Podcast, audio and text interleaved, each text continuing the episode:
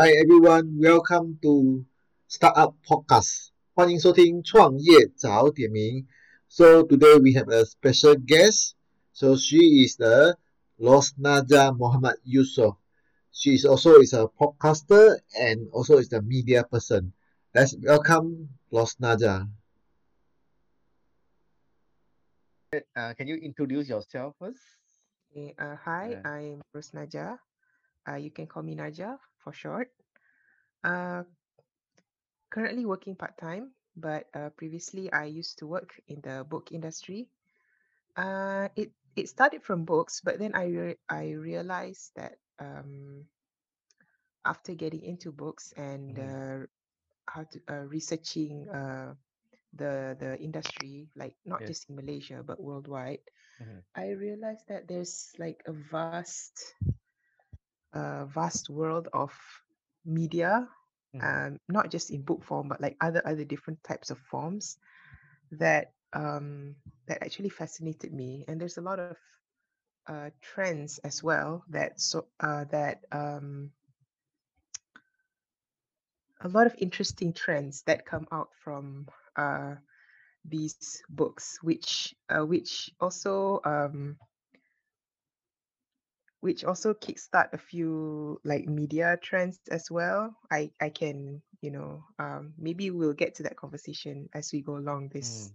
Yeah. uh, this interview. Yeah. Okay. Right. So as as uh, the COVID the pandemic uh, happened, so what do you think that uh, the media and the book industry how will be it affect or how will be changes in the future? Right now, um, well, the, the the reports and the data, and according to social media feeds, um, it says uh, reading is becoming uh, people are picking it up more because there's not much to do outside. It's one of those activities exclusively that you can do inside by yourself. Mhm. Um, so the reading habit has picked up. So and when you read uh, articles and reports about like uh, libraries uh, worldwide, Mhm. um, yes, reading is on the rise, but because people cannot go act- actually cannot go out and read Yeah. books uh, and borrow books uh, in physical libraries, so Mm. what they do is they borrow um, ebooks and also audiobooks. Audiobooks has been um, the trend has been like really rising. Although in Malaysia there's not a lot of write up about it, but uh, from the book enthusiasts that I know, I'm in, I'm Mm. part of a reading community uh, on Facebook. Yeah. Uh, check out KL uh, Kuala Lumpur Book Appreciation Club if you if you have the time because uh, that that that community is very is the biggest in Malaysia and very Mm. very active because they also have members from overseas. Of course, all Malaysians, but from all over the globe. I see. Yeah. Uh, they mostly get their audiobooks sourced from Audible. So um, yeah, they they have to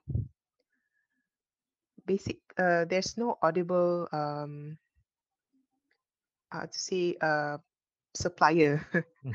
supplier of audiobooks uh, from Audible in Malaysia uh, because it's Mm. under Amazon, right? So people Yes. can't really uh, access uh, Malaysians can't really access Amazon, Mhm. so they have to find other means of sourcing audiobooks. Yeah.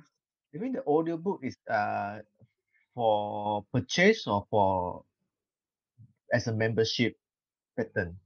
Uh, it depends on the lib uh the library. If the library has audiobooks, uh, digital audiobooks, then definitely uh, if you're a member of that library, you can borrow. But other than that, you you have to purchase or subscribe. Mm. Yeah. Right. So do you think that in currently as you in the media uh Mhm. trend then uh for Malaysian they they will prefer the physical books, e-books or audiobooks? What your Oh, uh, uh, opinion? yeah. Uh, from my opinion, um, and also based on what I uh, scroll through on social media, uh, Mm. a lot of Malaysians still prefer physical books. Yeah, that that hasn't changed. Uh, although because of the pandemic, uh, ebooks are starting to increase a little bit, but Mhm. um, it has never it has never contributed a significant impact in the reading habits of Malaysians. Mm. Yeah, but most they mostly prefer physical books. Although, um, based on what I've been researching, I wouldn't say formal research lah. It's basically like uh, my Okay, own hobby researching only. I see. Um, that uh, reading reading um has a different definition uh when digital comes into play. Mm. Yeah.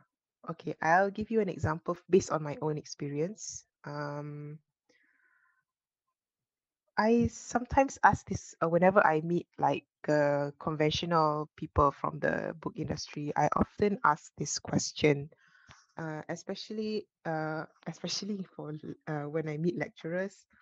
I ask them, um, is playing a video game considered reading? Mm. Good, Hmm. interesting. Yes. Yeah. So Mm. uh, a lot of the a lot of them they they sort of uh pause for a bit to like think on their answer. Mm-hmm. Um, but I do get some surprising reactions from uh the older generation, the lecturers, when they say, hmm, now that that when they start to think about it, uh yeah, it depending on um I guess depending on the type of content, uh playing games can be considered reading and interactive because game is an interactive media, right? Yes. So um it's not a traditional sense in reading you know you can Okay. experience uh, you, you can experience the story you can experience what the characters are experiencing through Mm. that interactivity so it's like reading a novel but because there's an ex- additional interactive element to Mm-hmm. it Yes. yeah that that gives it like okay it can be defined in this in a in, in a way it can be defined as reading but it's not reading i don't know how to explain it Part of the i- interactive uh mhm. the novel or story. uh, yeah. Yeah, that's true. And also, um, when I um, I think uh, there was a video trailer when uh, they showed, uh, they released a few years ago, uh, by Assassin's Creed, uh, the, the studio that that made Assassin's Creed. Uh, I found that video and then I showed to a bunch of teachers, and then they were uh, because uh, I think that was Assassin's Creed Origins, uh, where they showed ancient Egypt, right? Mhm. So uh, Ubisoft, uh, they made they made uh, another how to say another branch of it, where it's more towards educational value. Okay. So um, I'm not sure if they still have it now, but because I just saw that trailer, uh, whereas um, maybe for for the for they made that they made that program specifically for schools to use, uh, so that the students can interact with ancient, uh, ancient Egypt. See, quite Yeah, interesting. Mm. yeah. Uh, maybe I can send you a link if I manage to find that video Okay, sure. again. Yeah. Yeah, Mm. To share with the audience. Yeah. yeah. So for as talk about book, uh, seen a lot of type of book. Which which, which type of uh the book that uh give you more in uh inspirations? Mm. I don't know. My taste in books have evolved since I was, you know, since from school until Mm. now. Yes. When I was in school, I read a lot of, uh, I would say mystery novels, Oh. like the Nancy Drew and the Hardy Boys, Yeah, yeah. Mm. uh, and then um, and a lot of comics and manga as well. Yeah. Uh, and then when I entered university, Mhm. uh, I binged a lot of um, thrillers as well. The, the mystery element, the problem solving element hasn't changed. It's just that how hardcore the Mhm. content is uh, evolved. But then after I graduated and I started working, uh, I started reading up more on uh, uh, academic books, uh, general books, Mm. Especially books on business, books on psychology. Oh. Interesting. Yeah. The Mm. interesting part of it is because um, why I started to read those kind of books is because I started playing video games. Okay. It's yeah, a yeah, it's a trend as well. Yeah. Mm. yeah. Because what uh, the the media that you interact with um, affects the taste, that's why your taste evolve because um, you start experiencing different things. Uh, you interact with um, different things, so it it changes your taste as well. Yeah. What about you, Peter? So basically, for me, I as well. I before that when I study, I did more is a no- novel, yeah. mhm. Uh, but in normally in the Chinese uh, language, yeah. Before that, Oh. then nowadays more on the because I starting working, then uh, start mhm. want to build build my own business. So read more about the entrepreneurs uh, books, yeah. Oh yeah. yeah. Maybe maybe uh the business books that I read is not mu- uh, much on the how to how to build your business or how to manage your business. Mm. It's more I I'm more interested in um the business books that talks about people. Yeah. yeah. Yeah. Uh I I forgotten a few that I read, but I think yeah, the the the latest one that I can read that I remember reading uh was uh, a book by a journalist. I forgot her name, but she Mm. interviewed uh she interviewed a lot of staff from Apple, and that book was basically about Steve Jobs' legacy, Oh yes. uh, mm, and all the and all the the good and the bad. Yeah. yeah, and it was fascinating to me because she she interviewed people, right? So it's Mm. more of the human story than the business story. I see. Yeah. So as you can see here, my background here is a lot of the books right now. Oh. Yeah, it's all the, the, the book that I from from my I think it's secondary school, then still bring uh, Oh, that's it's still there. yeah, still you there. still keep it. Still giving yeah, some some is quite when I secondary is I more uh read at the what's called the chicken soup, sometimes like chicken soup Oh, yeah, story. yeah. I've yeah. read some of those as Mm, well. yeah. Although I didn't become obsessed with it, but I do know a few of my Mm. classmates who did, which which felt strange to me because like, is it because like I'm the type of person who goes against the trend? I don't know. I see. Mm. Yeah, I've never been uh, particularly attracted to those uh, popular kind of books. Mm, I see. Mm. So what kind of the book if you want to uh introduce to the audience that most uh give you more insight, the title, any book title?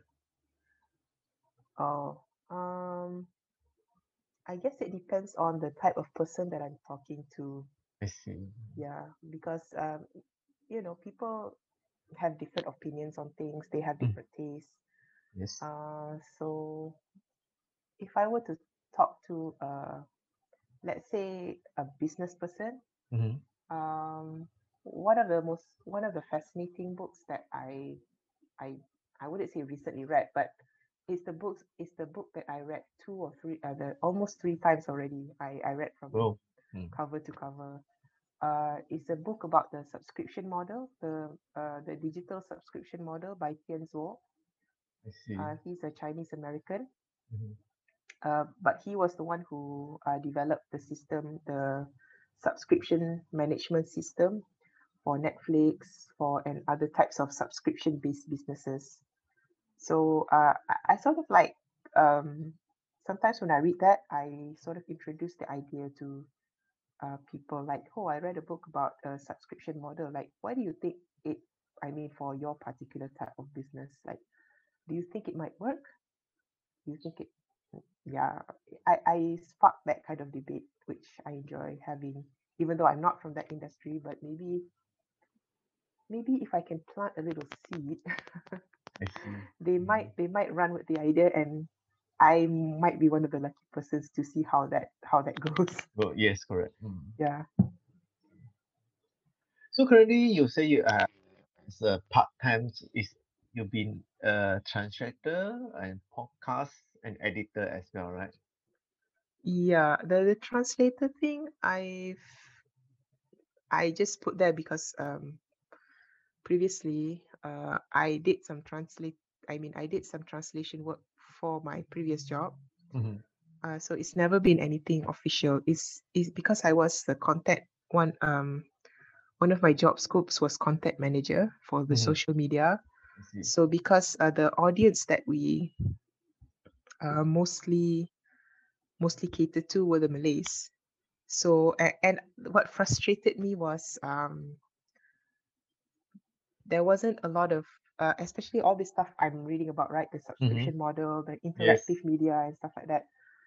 There's not a lot of it. There's not a lot of write up in Malay, so I took it upon myself to yeah to find those articles and uh, translate it. Yeah, to translate in Malay. It just I remember this one particular article, uh, which um, which talked about uh, interactive uh, media uh, for the Mhm. VR and the AR. The I see. article was basically arguing um, why, especially for writers, why the traditional concept, the conventional concept of writing cannot be applied when you're working with interactive media. So it took Mm. me a week just sitting there and staring at the screen for one week just to translate that article I because see. yeah because even though I was referring to Dewan Bahasa and Pustaka Mhm. uh, for uh, for any lexicons the technical lexicons of it I still you know I still had to adjust how I speak how I um how I translated that that that maybe one sen- one sentence uh, one paragraph Mhm. so that when people they read it it it it flows it, it reads more naturally you know I, I so see. people don't get yeah. confused if Right. i just translate it from google translate it doesn't do any justice that at doesn't sense. Yeah, correct. yeah Mm. Okay. so that that's why i added the translated part because I, I did a few of those and i i pretty much think i'm qualified to do it even Yeah. though i don't have any uh certified Mhm. qualification I see. Mm. Uh and uh yeah i i'm also a i'm i'm s- still dabbling in podcasting Yeah. um, until now i still don't know what the hell i'm doing Uh, how many ep- episode already?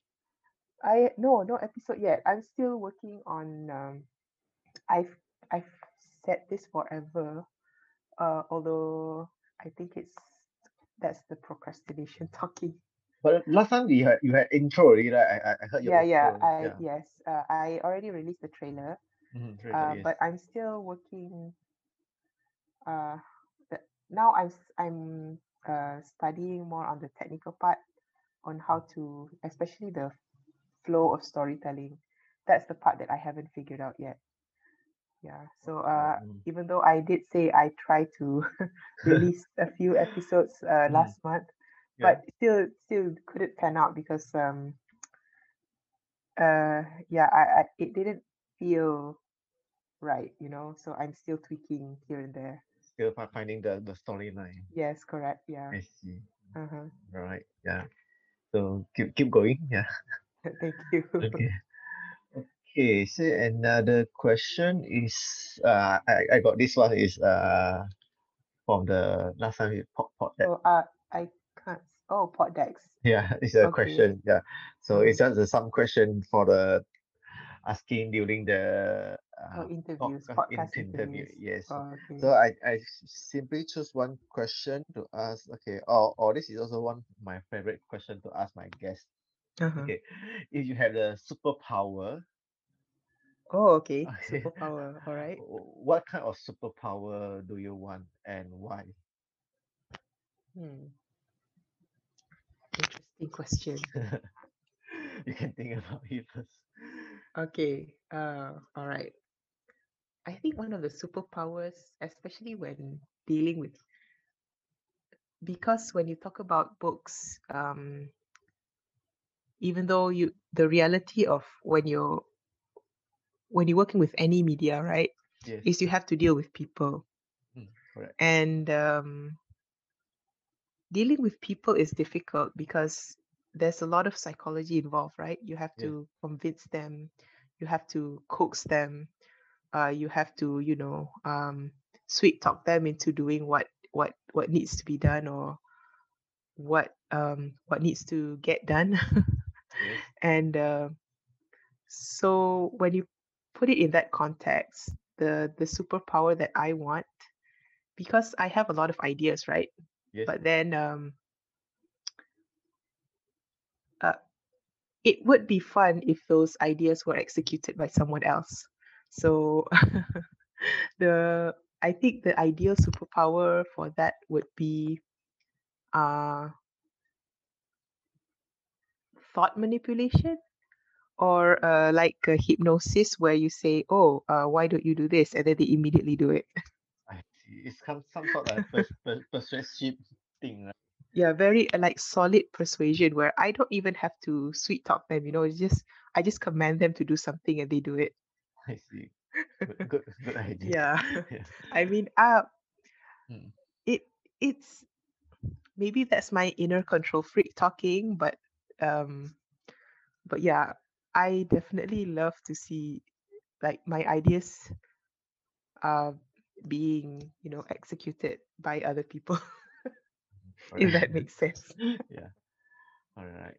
yeah Okay, so uh, come to the end of our uh chit chat or in our interview. So anything you want to uh how to say uh to, to share with audience about yourself or your business that they can find you more through our LinkedIn or through the your podcast. okay uh the introduction uh because i just intro uh, released the trailer right? So um if my podcast uh the title that that i would like to call it uh is called this missive misfit um you can find it on anchor and wherever Yeah. uh, uh anchor is um uh Uh, is uh is playing it yeah. Uh so basically the idea of the podcast is um like what i like to talk about uh, which was uh, the topic of this entire interview was uh, media. Uh but media in a more um from the consumer's perspective because sometimes uh because uh, i don't feel that there's a lot of talk about how people consume media and how it affects them. So that's basically the whole idea of uh the podcast that i'm working on. Mm. and uh, you can find me i'm more active on linkedin. I talk about a lot of things. Uh, right. basically media uh, i will talk about media but uh, yeah different different perspectives. Um, one of the ins- i think one of my most popular posts was about persona 5 where i talked Eh, about what i learned from the game and mhm. also the latest one that i um, that i posted uh, was um, about personal branding. What i learned uh, what i learned about pers- uh, personal branding from that game. Uh, it's a wonderful game which um, the franchise got me actually the franchise got me into uh, reading uh, more books about psychology you know i used to um, i didn't really like talking with people before this Mhm. uh, it was it was because of that influence of that game the ideas the philosophy Oh, behind that game uh, that got me in thinking like hmm maybe people aren't so bad right. and uh, i should cultivate uh, better relationships with people which Right. um the thought of i mean before this the thought of actually going out and networking was like really daunting Mm. but now i actually enjoy it. I wouldn't yeah it it's um i wouldn't give a hundred percent credit to that game but it definitely influenced what uh, what i thought about uh, the importance of networking. So yeah that's media for you. Mhm. uh, So can can I share your LinkedIn uh to the my my the podcast uh letter? uh yes yeah, yes you can So so my aud mm, so you can find me uh yeah my, I, I I don't use any aliases. It's just my name there. yeah, sure. Muhammad Yusoff. Yes. Okay. Uh-huh. So so for the audience who want to connect with uh Rusnajaa, you can find the LinkedIn link letter in the my the podcast the, the website there. Yeah, definitely. If you Yeah. if you like if you like talking about media, like any kind of Yeah. media, television or uh, games, any kind of games really, um, social media, uh, fan fiction, whatever. so uh, yeah, connect to me if you want to nerd out on that kind of thing. I encourage you to connect with me because I don't have enough friends who like that kind of thing. sure, sure, yes. So whoever want to connect with uh, Lorna can find the linking link later on in the uh, UI. All right. So yes, around our time is around yes half an hour Yeah. for, for interview. Yeah. So thank you very much for your time today. Yeah, Yeah. thank you so Mm. much for Yeah. the for approaching me, Peter, because uh, I will definitely have to give your podcast a listen. yeah, sure. Yeah. Thank you. Okay. Mhm. All right. Thank you, Peter. Okay, thank